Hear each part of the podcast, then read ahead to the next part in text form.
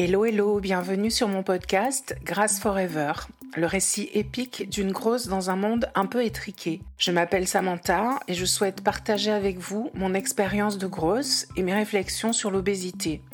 Au fil des épisodes, je vous parlerai de mes préoccupations de grosse, de femme, d'artiste, de créatrice. Je vous ferai part de mes coups de cœur, de mes colères, de mes rencontres, heureuses ou malheureuses, qui ont enrichi mon approche de la vie. Bref, de mes humeurs sur des sujets aussi variés que possible, mais toujours en résonance avec l'obésité. Hello, hello, bienvenue dans le quatrième épisode de mon podcast.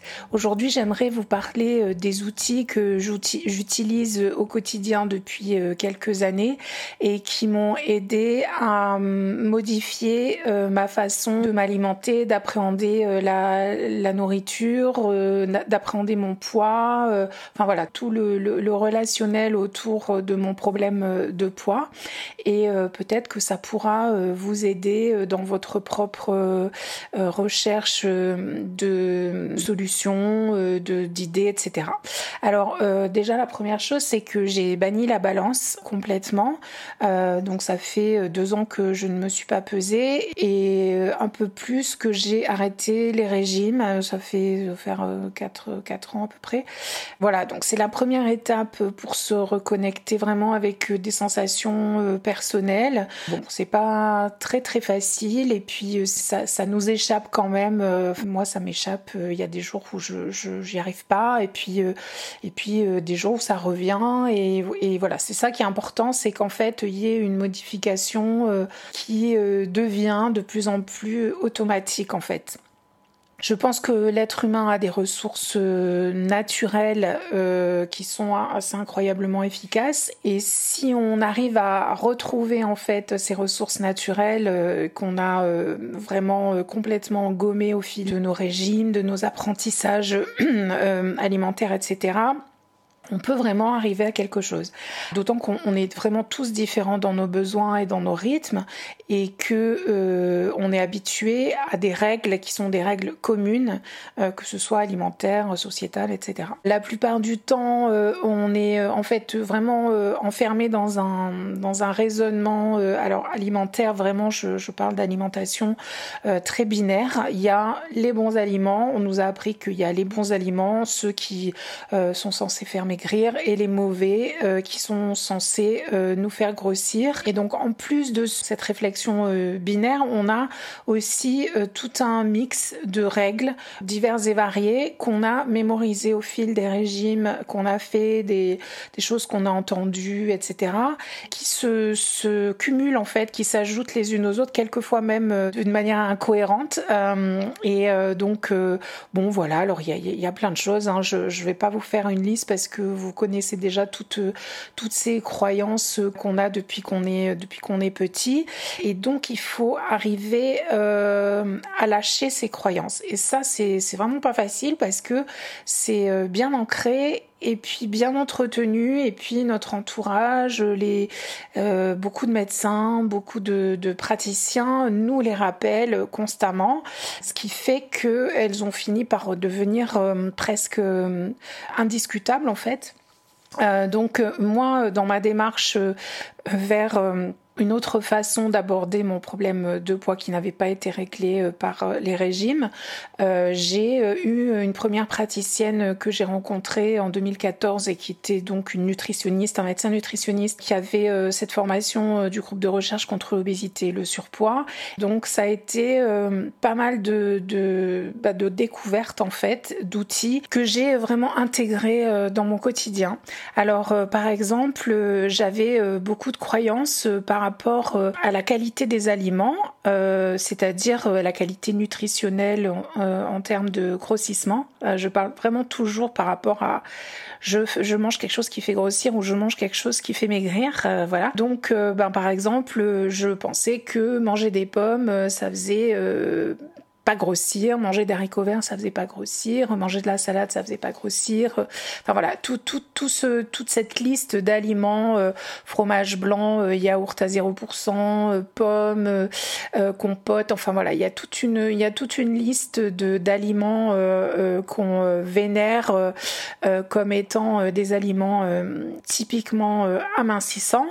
Et puis d'un autre côté, il y a la liste, la liste diabolique des aliments qu'on ne peut absolument pas consommer, donc qui vont être, alors je sais pas, les fast-food, les, les donc les frites, les hamburgers, euh, les, les boissons sucrées, euh, le coca, euh, les, les plats en sauce, le pain, les pâtes, les féculents. Enfin bon, la, liste est assez importante. Du coup, ce qu'il faut savoir, c'est que tous les aliments ont un certain nombre de calories et que les calories, ce, ce comptage en fait, il est exactement le même, peu importe la provenance de cette calorie, que ce soit une calorie qui vienne d'une pomme ou que ce soit une calorie qui vienne d'une frite, c'est une calorie.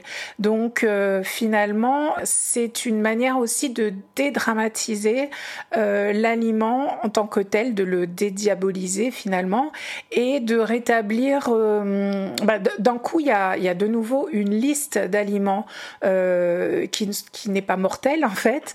C'est-à-dire qu'on se rend compte que bah voilà, les aliments qu'on a, qui sont vendus partout, qu'on peut avoir chez nous ne sont potentiellement pas dangereux en tant que tels. Ils ont un apport euh, calorique et, euh, et d'autres qualités nutritives euh, qui sont aussi très très importantes. Mais bon, voilà, j'en parlerai autrement. Mais là, là vraiment, c'est cet aspect-là qui a été une découverte pour moi et qui, qui peut vraiment être un premier outil de compréhension de, de l'alimentation et de dédiabolisation de l'alimentation. Et donc, en fait, ces calories, bah, peu importe d'où elles proviennent. Quand il y en a trop, euh, on va stocker et euh, quand il y en a moins que ce qu'on consomme, et eh ben on va, euh, le corps va brûler et donc euh, utiliser cette énergie et perdre euh, du poids. Alors là aussi, je fais un petit aparté, c'est que malheureusement, euh, ben, la, la, la, physiologie, le métabolisme de chacun, le passé de chacun par rapport à justement aux restrictions et tout ça fait que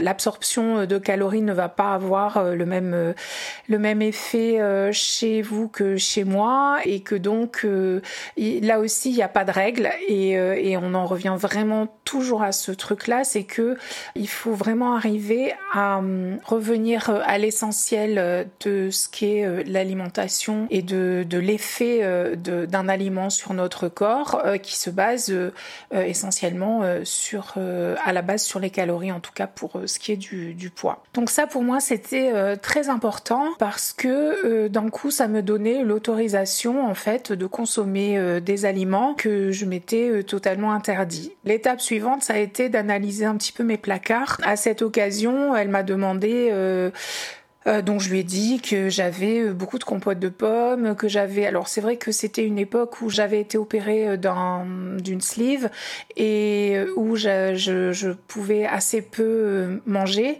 et où justement j'étais. mon chirurgien avait envisagé une deuxième sleeve parce que la première n'avait pas donné les résultats escompté. Et donc, euh, j'avais rencontré cette euh, médecin nutritionniste euh, dans le cadre du suivi pré-reslive. Et donc, donc voilà, donc c'était vraiment un travail là-dessus. Et donc on avait fait euh, le placard et euh, donc dans ce placard j'avais du chocolat noir, euh, des compotes de pommes, dans mon frigo des yaourts. Enfin bon voilà, il y avait toute toute une toute une liste en fait d'aliments que je que je lui avais précisé elle m'avait demandé si bah, par exemple pour le chocolat si mon chocolat préféré était bien le chocolat noir, celui que j'avais en tout cas dans mon placard. Et donc je lui ai expliqué que non, que bah, j'achetais du chocolat noir parce que je n'aimais pas le chocolat noir et que donc euh, euh, bah comme ça j'étais moins tentée euh, et puis donc elle m'a demandé en parlant de chocolat si j'avais je sais pas du Nutella ou d'autres types de chocolat. Donc je lui ai dit que non parce qu'en fait c'était des aliments que voilà que je ne que je ne pouvais pas me permettre d'avoir chez moi sous peine de les manger tous dans la nuit. Enfin voilà il y, avait une sorte de peur de, posséder ces aliments là qui étaient totalement terrible pour pour moi. Et puis donc elle m'a demandé de, lui parler des compotes de pommes. Donc je lui ai dit que j'étais pas une grande fan des compotes de pommes, mais que quand j'avais envie de manger quelque chose, et eh ben j'avais quelque chose à me mettre sous la dent qui n'était pas dangereux. Puis au fil de la conversation, elle m'a fait remarquer que tout ce que j'avais quand même dans mon placard, c'était des choses que je n'aimais pas, que ça c'était euh, vraiment euh, problématique parce que euh, on est censé quand même manger plutôt des choses qui nous plaisent. Et donc un des premiers exercices que j'ai fait avec elle, ça a été de vider euh, mes placards de tous ces aliments que je n'aimais pas pour les remplacer par euh, des aliments euh, que j'aimais. Donc elle m'avait suggéré d'acheter donc mon chocolat préféré et d'en acheter 3 4 tablettes et elle m'avait dit vous pouvez en manger autant que vous voulez. voilà, dans les 15 prochains jours, vraiment, je veux que vous puissiez consommer euh, d'une manière euh, libre tous les aliments que vous aimez et que vous avez envie de manger, à une seule euh, condition, c'est que euh, vous le fassiez euh, de façon euh, consciente, posée, avec un plaisir de dégustation qui à la hauteur en fait de, de, ces aliments que j'aimais. J'ai été assez terrorisée par cette idée-là en fait d'avoir trois quatre tablettes de chocolat au lait, aux amandes caramélisées. C'était vraiment quelque chose de, de très comment dire potentiellement dangereux pour moi. Donc bon, je, je l'ai fait. Et eh ben mon grand étonnement euh, quand j'ai pu euh, manger euh, ce chocolat, bon, il y avait d'autres aliments, hein, mais eh ben, je me suis rendu compte que finalement, j'avais un peu surestimé le goût de, ce, de ces chocolats et que bon, j'en avais pas tant envie que ça. Et même j'ai fini par comprendre que le chocolat n'était pas finalement un aliment que je, que je, qui était totalement irrésistible pour moi, etc. Dans les semaines qui ont suivi, euh, c'était au mois de février, j'avais fait des, des crêpes pour, euh, voilà, j'avais invité des amis, j'avais fait des crêpes et je, m'étais pour la première fois depuis des années, acheté, euh, j'avais acheté un pot de Nutella.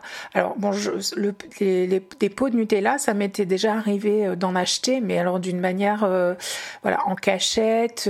quand j'arrivais chez moi, c'était, voilà, je mangeais ça à la petite cuillère jusqu'à me rendre malade. Enfin vraiment, et il fallait absolument que je termine le pot le plus vite possible pour en être débarrassée, en fait. Et là, ben, je me suis retrouvée avec ce pot de Nutella, et puis il est resté, il est resté deux ans en fait euh, dans mon placard, euh, donc il a été très très peu utilisé et euh, j'ai pu constater que le, le, Nutella pouvait, alors non pas se périmer, mais devenir un peu bizarre au niveau du, de, la texture et donc j'ai fini par jeter le pot. Pareil pour les tablettes de chocolat qui que j'avais mis donc dans un dans une espèce de boîte en fer et quelques quelques semaines plus tard j'ai moi à l'occasion d'un café j'ai sorti ma boîte de chocolat et, euh, et en fait, ben, il y avait, euh, il y avait des, les chocolats étaient plus bons. il y avait, y avait des petits, euh, des petits verres, enfin, qui s'étaient mis dedans, qui étaient probablement dans les, dans les et tout ça.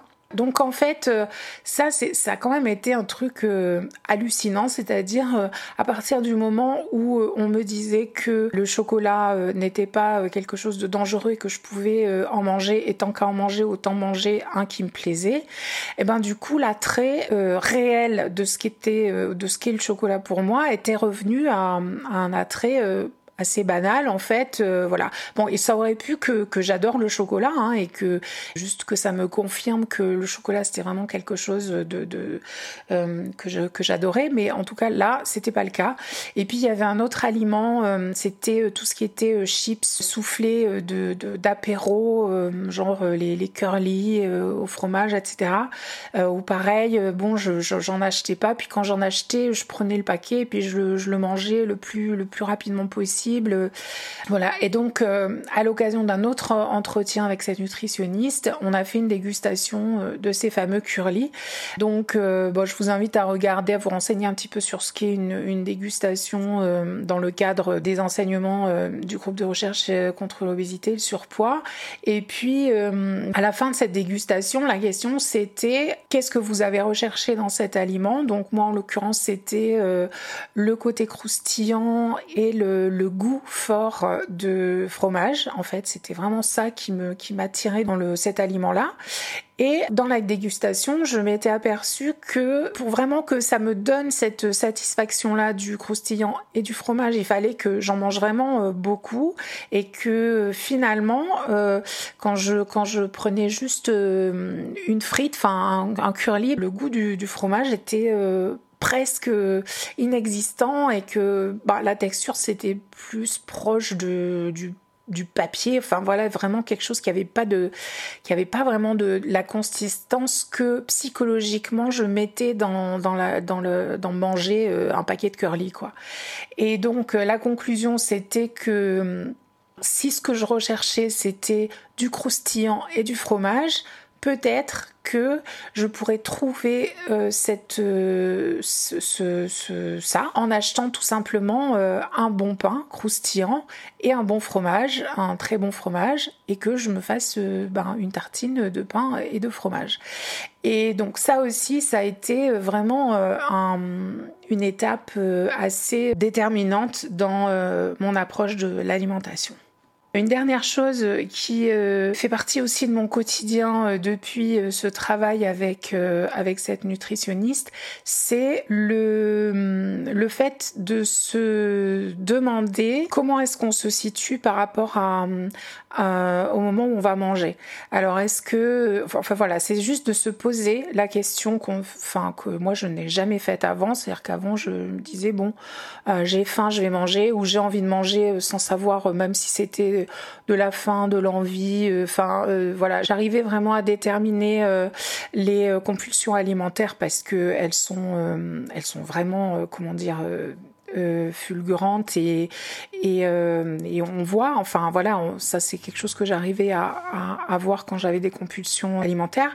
Par contre euh, voilà quand je mangeais qu'il était 12h30 ou 13h savoir si je mangeais parce que j'avais faim ou si c'était parce que j'avais envie de manger ou enfin voilà je me posais même pas la question. Ça ça a été aussi une nouveauté. C'est à chaque fois que j'allais vers mon frigo ou que j'allais dans ma cuisine pour préparer quelque chose à manger. Et toujours, donc euh, j'essaye, de le faire. Alors même si, comme je vous disais au début, euh, je suis euh, loin, loin, loin d'être, voilà, au taquet sur tout ça, mais voilà, ce sont des outils que que j'essaye d'utiliser le plus souvent possible. Et donc voilà, de me demander bon tiens, je vais dans ma cuisine, je vais aller ouvrir mon frigo, qu'est-ce qui se passe? Est-ce que j'ai faim? Euh, et donc euh, d'essayer d'analyser ces sensations de faim. Alors en plus quand on a été euh, opéré comme je l'ai été, c'est-à-dire maintes et maintes fois, tous les signaux du corps, enfin de l'estomac, ben moi ils sont quand même très très très difficiles à aller chercher. Donc là aussi je vous en parlerai, mais il y a, y a, y a d'autres, il y, a des techniques qui permettent d'aller rechercher un petit peu ces, ces, ces informations. Voilà donc donc c'est ça, c'est se poser la question de savoir est-ce que je vais dans ma cuisine parce que là maintenant. Euh, je me sens euh, je me sens seule je me sens pas bien ou je me sens euh, voilà j'ai besoin de réconfort faut que je mange et donc je suis dans une compulsion alimentaire et donc le fait de l'analyser de, de le comprendre ça peut fortement calmer en fait la compulsion, c'est-à-dire euh, ben voilà, on sait qu'elle est là, on sait que là on a on a on a besoin de, de, de se de se remplir. Et donc à partir du moment où on le où on ne se l'interdit plus et où on accepte que ça fait partie euh, d'une des raisons pour lesquelles on mange et tout le monde, c'est-à-dire que il n'y a pas que les obèses qui mangent par euh, pour se réconforter, mais il y a enfin presque tout le monde, on a on a besoin de ce réconfort euh, euh, à certains moments. Alors nous peut-être que ça s'est euh, développé d'une manière un petit peu plus pathologique, on va dire, mais on voilà il y a encore une fois des, moyens de de se d'être bienveillant avec soi-même et en, acceptant ses compulsions et en les accompagnant en fait. Donc bah, de se dire ok là je suis là je suis je suis sur le point de de, de, de m'avaler, euh, je sais pas moi, euh, un kilo de glace ou de chocolat ou de biscuits ou de saucisson, enfin voilà, selon vos, vos goûts alimentaires. Ok, euh, mais je vais, je, je, vais non pas le contrôler, mais plutôt euh, l'accompagner. Du coup, ça peut, ça peut être quelque chose de c'est beaucoup moins culpabilisant. Donc euh, euh, voilà, donc moi j'essaye euh, quand ça m'arrive encore de ne pas me sentir mal au point de me dire bon allez hop j'ouvre le tiroir, je prends un truc et vite fait je vais me cacher et je non mais plutôt de me dire bon alors qu'est-ce que qu'est-ce que voilà là j'ai besoin de ça, ok je vais vraiment choisir quelque chose qui va me qui va me faire du bien et je vais m'installer et peut-être écouter de la musique Enfin voilà, euh, accompagner en fait ce, trouble alimentaire, cette compulsion alimentaire, euh, pour non pas l'arrêter, mais juste l'accompagner et la regarder sans euh, sans comment dire, sans jugement désapprobateur, voilà. J'espère que je vous ai déjà un petit peu mis sur certaines pistes que vous pouvez explorer par vous-même ou en vous rapprochant d'une diététicienne qui pratique euh, les méthodes euh, du GROS, donc du groupe de recherche contre l'obésité et le surpoids. Et puis euh, sans doute aussi d'autres, il y, a sûrement d'autres méthodes qui peuvent vous apporter plein de choses. Voilà, faites-vous votre votre opinion, expérimentez et puis ben, si vous voulez partager votre expérience, n'hésitez à me contacter, à m'envoyer des messages, à me suivre sur ma page Instagram, Grace Forever. Et je vous retrouve très très bientôt pour un nouvel épisode. Bonne soirée